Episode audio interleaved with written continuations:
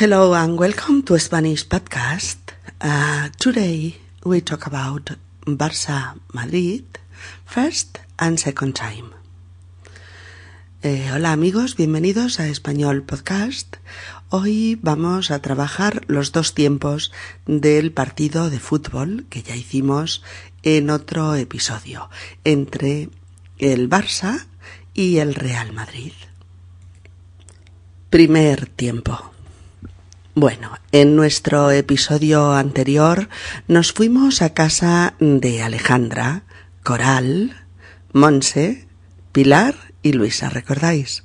Para ver con ellas un partido de fútbol televisado entre el Barça y el Real Madrid. También estaba Ricardo, el vecino de abajo de nuestras amigas. Estaba también Paco, el hermano de Pilar, y Luis, el profesor de yoga y actual novio de Monse. El encuentro, encuentro, E-N-C-U-E-N-T-R-O,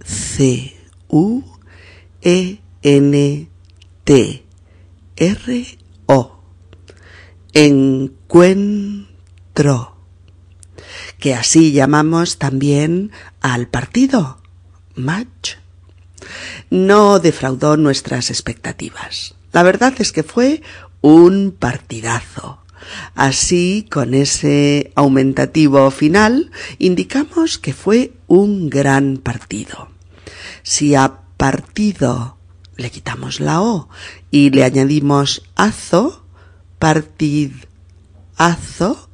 tenemos partidazo, el aumentativo, que quiere decir un gran partido, un partido fenomenal.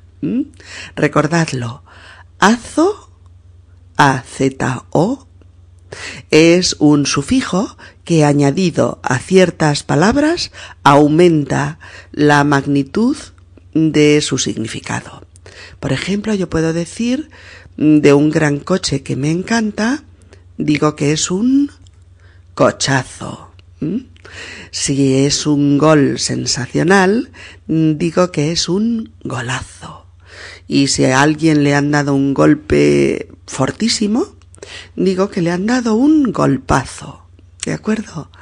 Usualmente se dice que dos equipos se enfrentan. Cuando decimos que dos equipos se enfrentan, eh, queremos decir que juega el uno contra el otro. Y que ambos, lógicamente, quieren ganar, claro. se enfrentan, luchan el uno contra el otro. En, en nuestra primera parte del partido decíamos también que se enfrentaban los dos eternos rivales que quiere decir dos eternos rivales. Pues que son dos enemigos deportivos de toda la vida, de siempre. Dos equipos entre los que existe una rivalidad eterna, desde siempre, sí, que hace que sus partidos sean especialmente apasionantes. Estamos hablando de fútbol, sí, eh, del deporte rey, de uno de los deportes más populares y que mayor número de aficionados o seguidores eh, tiene. Bueno, evidentemente, además de mover cientos y cientos de millones de euros en torno a él. Nuestras amigas han preparado comida y bebida para ir picando pequeños bocados y para ir bebiendo a lo largo del encuentro. Han preparado bocatas, que son bocadillos o sándwiches. Eh, también palomitas, popcorn. También cacahuetes, peanuts también han preparado pistachos, pistachio nut. Y también, y por último, patatas fritas de churrería. Patatas fritas de churrería. Potato chips or crisps.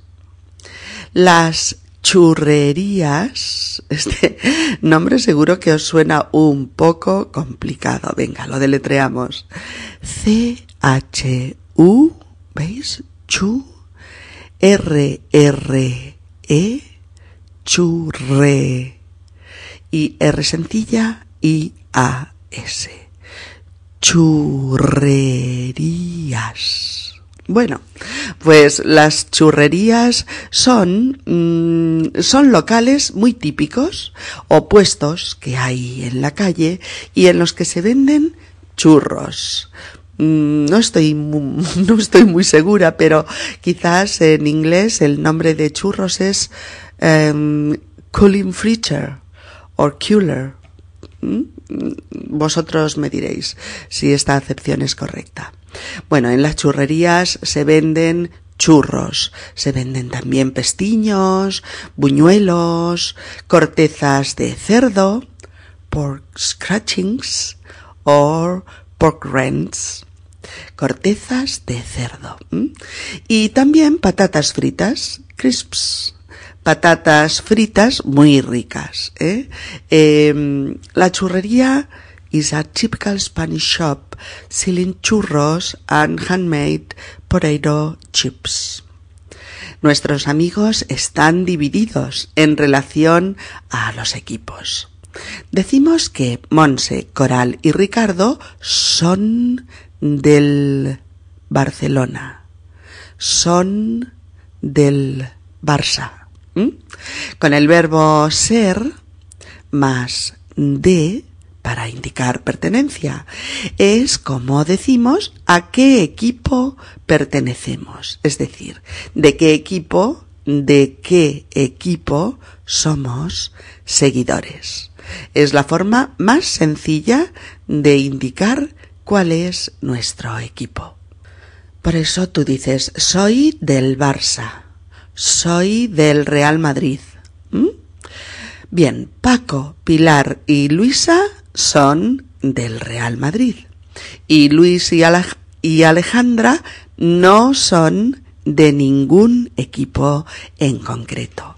Tampoco son muy amantes del fútbol, pero decíamos que por nada del mundo se perderían el espectáculo de sus amigos ante un Barça Madrid.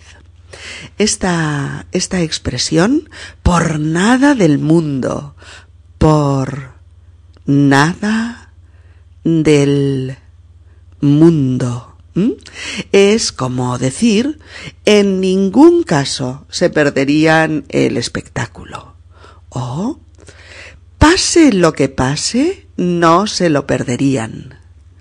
O, bajo ninguna circunstancia se lo perderían.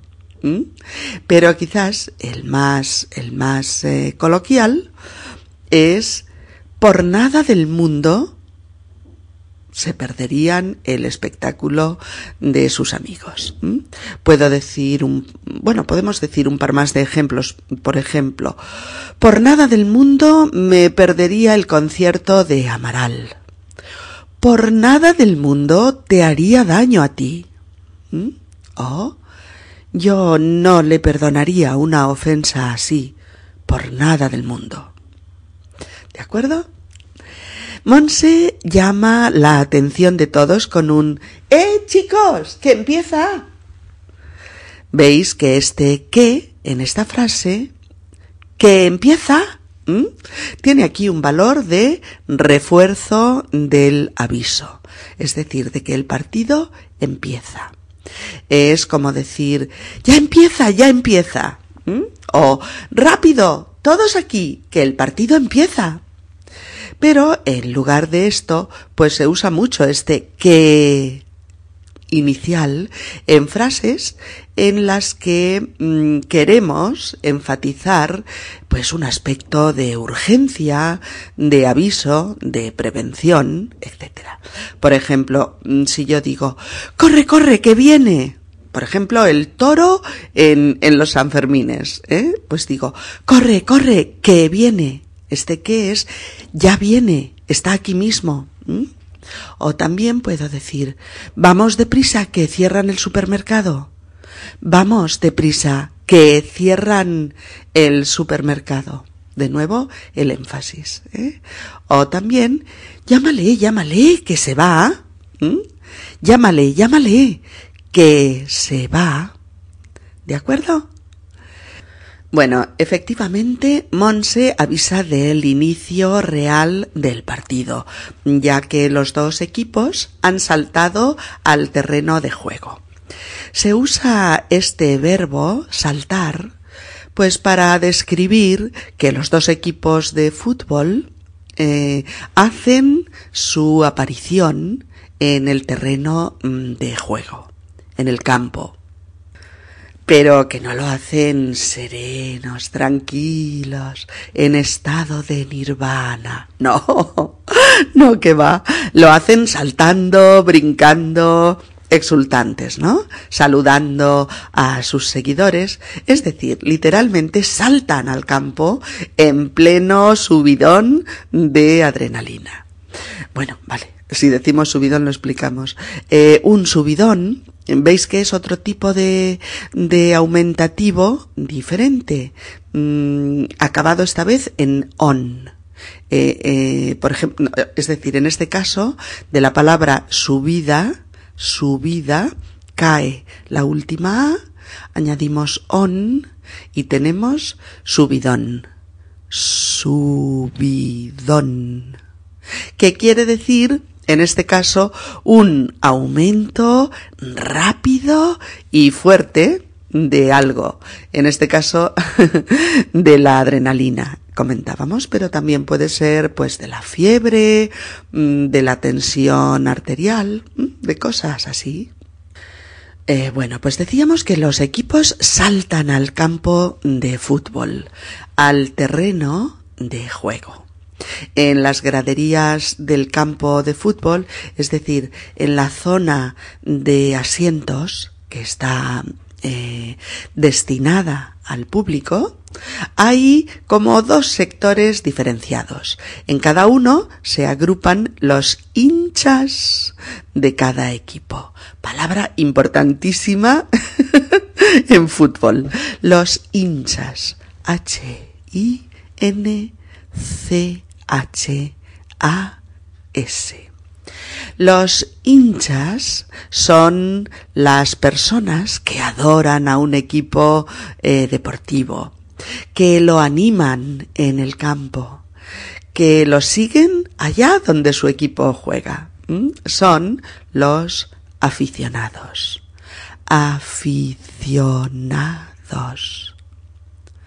Aficionados es decir, los seguidores, los seguidores, los que siguen a su equipo. Veis que todos estos términos definen a la gente que es partidaria apasionada de un equipo.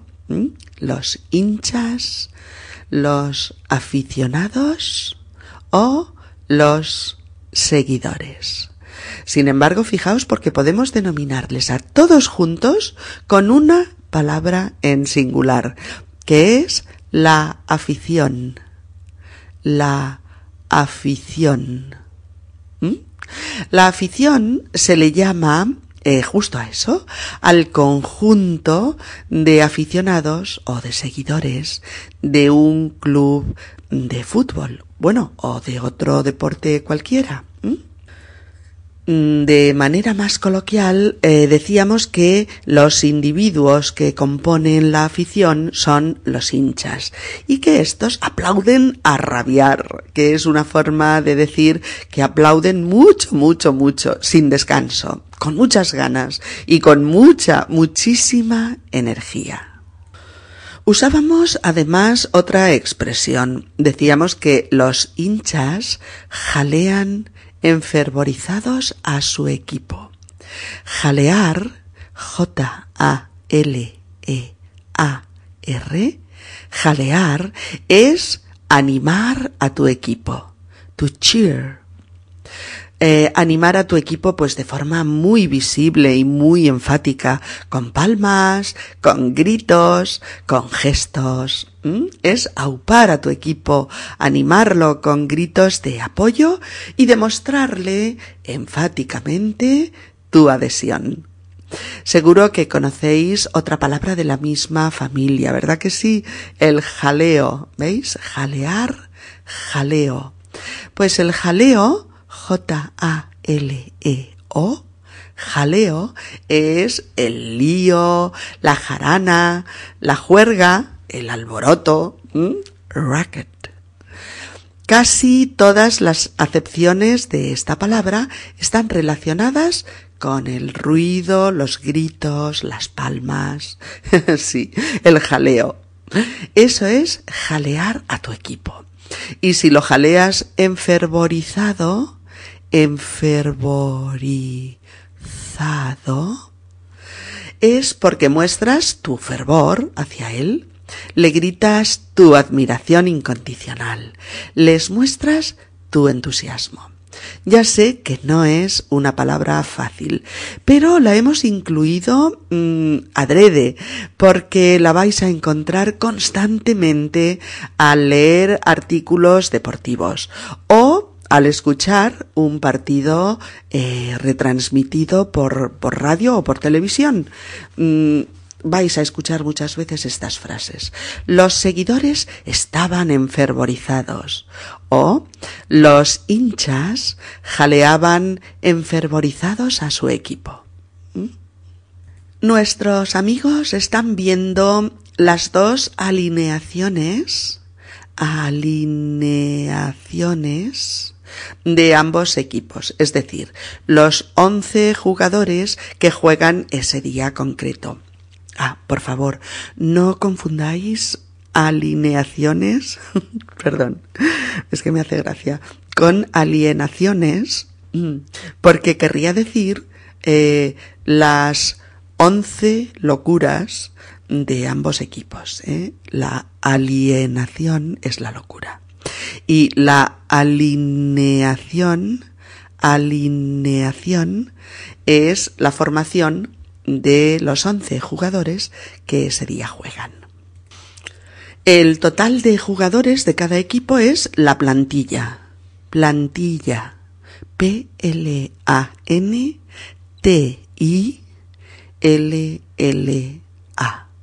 Plantilla la plantilla de cada equipo.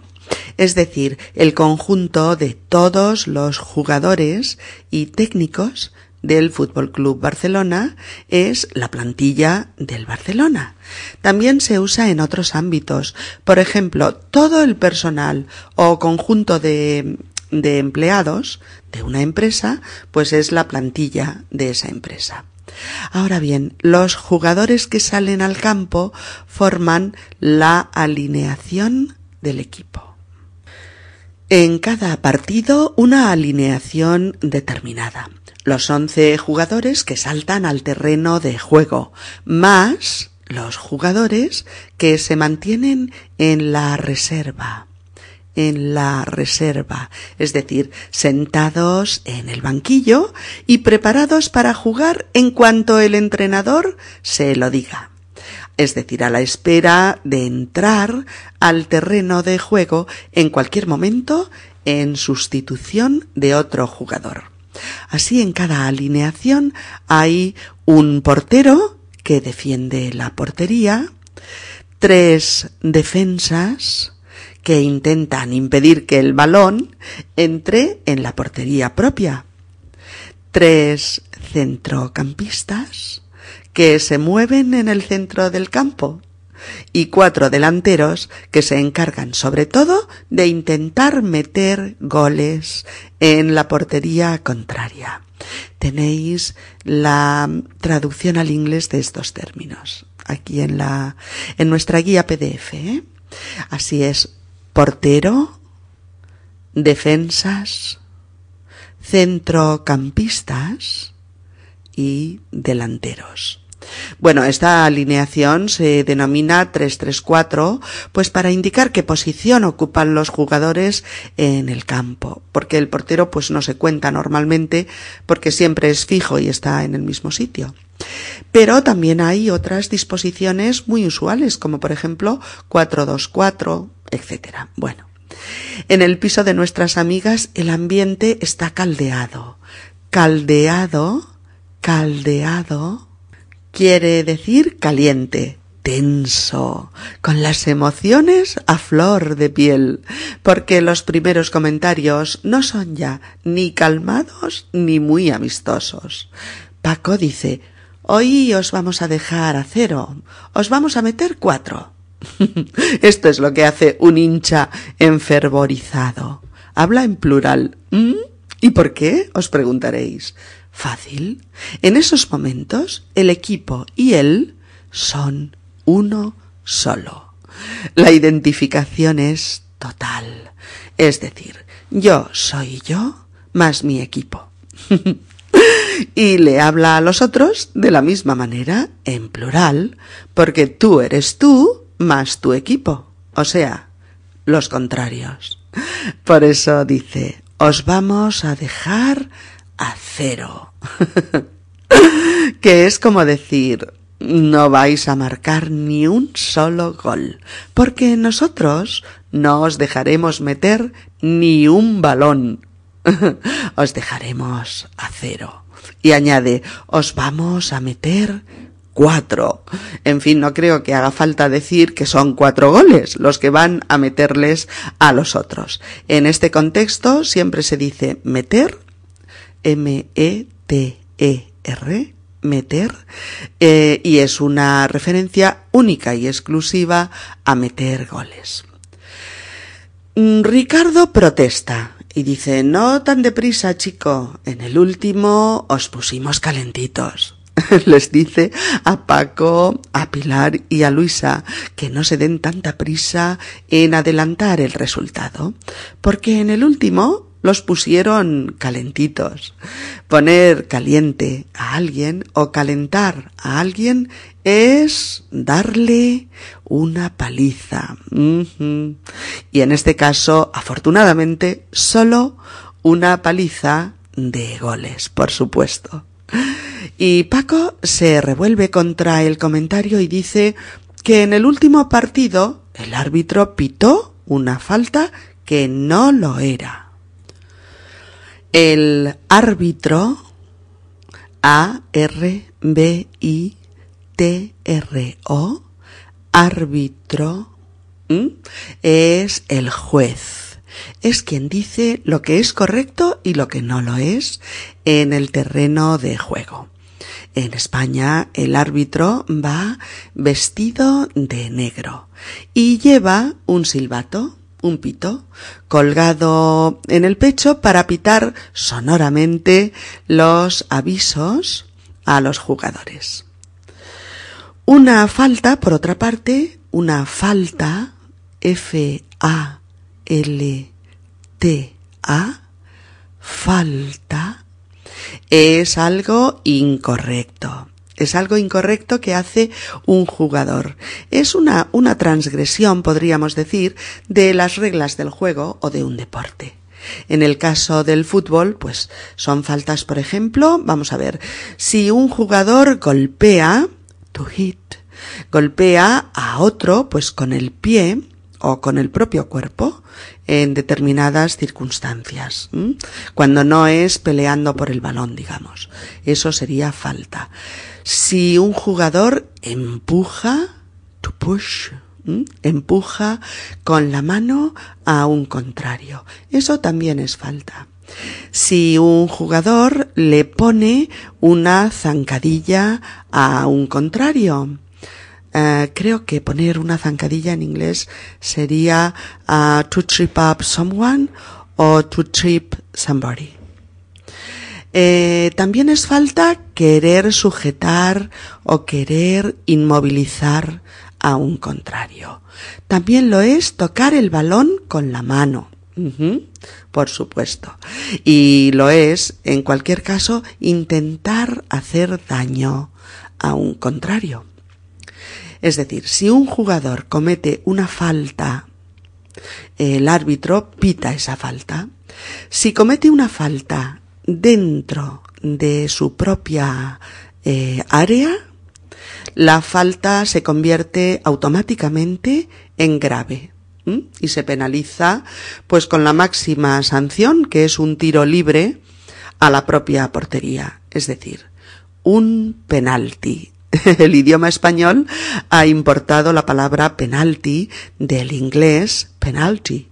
La única diferencia es que en español lo escribimos con i latina al final y en inglés lleva una y al final de la palabra. Eh, cuando el árbitro hace sonar su silbato, es decir, pita una falta, es para avisar a los dos equipos de que se ha hecho falta. Y mm, hay que comunicárselo al jugador que la ha hecho y a veces parar el juego para tomar las medidas oportunas que pueden ser pues desde enseñar eh, pues una tarjeta amarilla hasta amonestar a un jugador o eh, pasar la pelota al equipo agredido, etcétera. ¿Vale? Bueno, pues Coral estaba diciendo que claro que sí, que fue una falta como una catedral, ¿eh? como una catedral. Dice que fue una falta enorme y visible comparándola con una catedral. Alejandra sugiere empezar a ver el partido con buen rollo, con buen rollo, por Dios, es decir, con buen ambiente, con una atmósfera amistosa. Y Luis añade, no estaría de más. Se masca la tensión. No estaría de más, es decir, no sobraría esta opción, sino al contrario, estaría muy bien y añade se masca la tensión. Esta expresión se usa también con la palabra tragedia. Se masca la tragedia. Es decir, el ambiente está tan cargado de tensión, tan cargado, tan cargado, que se vuelve sólido. Puede masticarse o mascarse, como en la frase. ¿eh? Se masca la tensión. Mm, retened esta frase hecha, ¿eh? Porque es muy, muy usual y además es que es perfecta para definir coloquialmente situaciones muy tensas. Se masca la tensión. Bueno, pues finalmente el árbitro tira una moneda al aire y le toca salir al Barça. Y empieza el duelo. Mm. Un partido tan reñido, con aficionados tan entusiastas, es un duelo, un enfrentamiento. Mm. Sabemos que durante la primera media hora ninguno de los dos equipos ha puesto en peligro la portería contraria, es decir, no ha habido mm, ocasiones importantes de meter gol. Pero en el minuto 35 de esta primera parte, Ronaldinho se hace con la pelota, es decir, se la quita a los contrarios y la tiene él. Eh, jaleado por Monse y por Coral, eh, que que hacen como si sus palabras ayudaran un poquito a los futbolistas a conseguir el gol, em, le gritan, va, dispara, dispara tío, dispara ya, que la metes, dispara. Disparar se hace normalmente con un arma, es decir, se dispara una pistola, un revólver. Pero en este caso, es decir, en un partido de fútbol, Disparar es tirar, es chutar directamente a la portería contraria.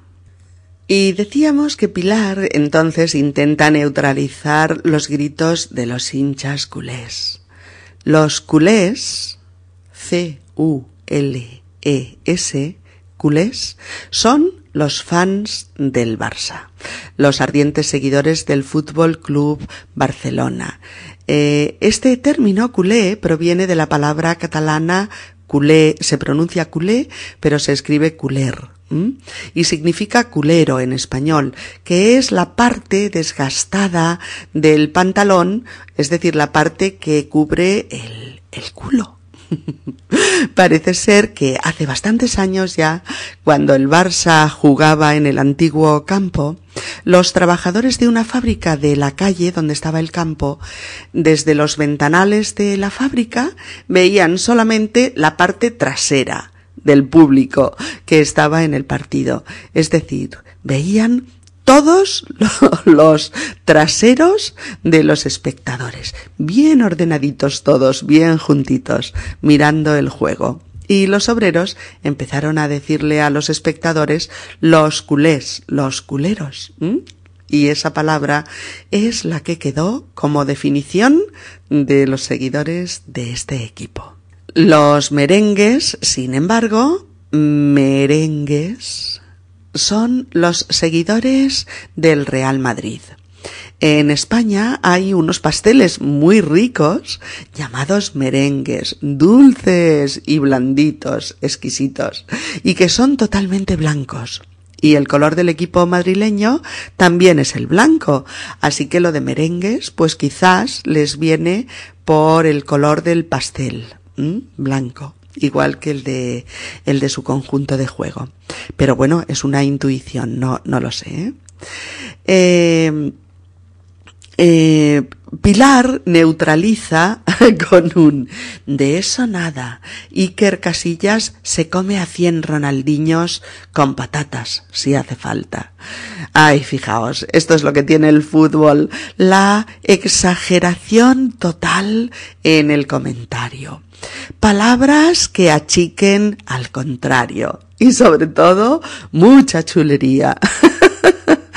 mucha chulería. Mm, por ejemplo, eh, decir que el portero pueda comerse 100 jugadores como ese con patatas, si hace falta, pues madre mía, es el arte de exagerar. Eh, Ronaldinho está regateando. Regatear es intentar mantener el balón eh, sorteando a los otros jugadores, esquivándolos, engañándolos con movimientos que parecen una cosa y luego son otra, es decir, haciendo juegos malabares con los pies. Dribble in English. Es el verbo regatear. R-E-G-A T-E-A-R. Regatear. ¿De acuerdo? Sí, es el mismo que usábamos también para negociar el precio en un trato. Es cierto.